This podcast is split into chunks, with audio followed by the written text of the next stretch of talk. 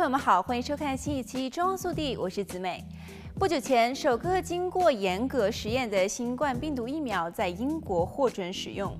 政府称，由美国制药巨头辉瑞和德国小公司 BioNTech 生产的疫苗开始注射。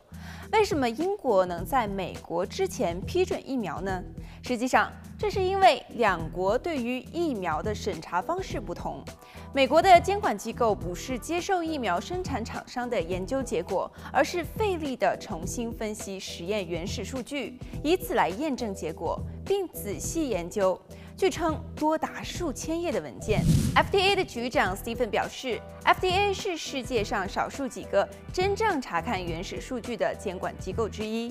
英国和欧洲其他国家的监管机构更倚重于公司自身的分析。监管机构往往不会筛选原始实验的数据，也不会自行分析数据，而是研究制药商的报告，除非有异常的情况，否则就以公司提供的文件作为决策依据。这种病毒每天造成大约一千五百名美国人死亡。究竟是英国仓促批准了一种疫苗，还是美国在浪费宝贵的时间？这个问题在科学家和行业专家当中也引发了激烈的辩论。欧洲监管机构表示，英国的授权非常的有限，只适用于特定的批次的疫苗。辉瑞公司则否认了这一说法，英国官员也没有置评。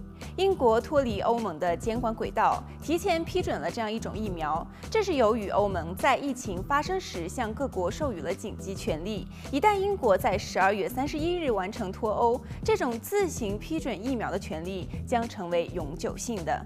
在英国，接受疫苗注射的顺序排在首位的是养老院居住者和工作人员，其次是八十岁以上的老人，以及卫生和社会护理人员。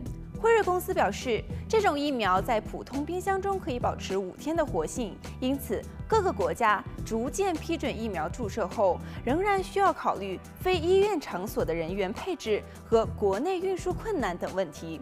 不过，值得关注的是，十二月美国国家疫苗咨询委员会 （NVAC） 投票表决，不建议为儿童接种新冠疫苗颁发紧急使用授权。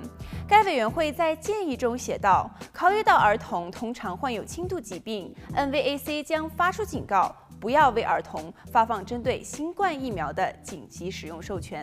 好了，本期节目到这里就结束了，让我们下期再见。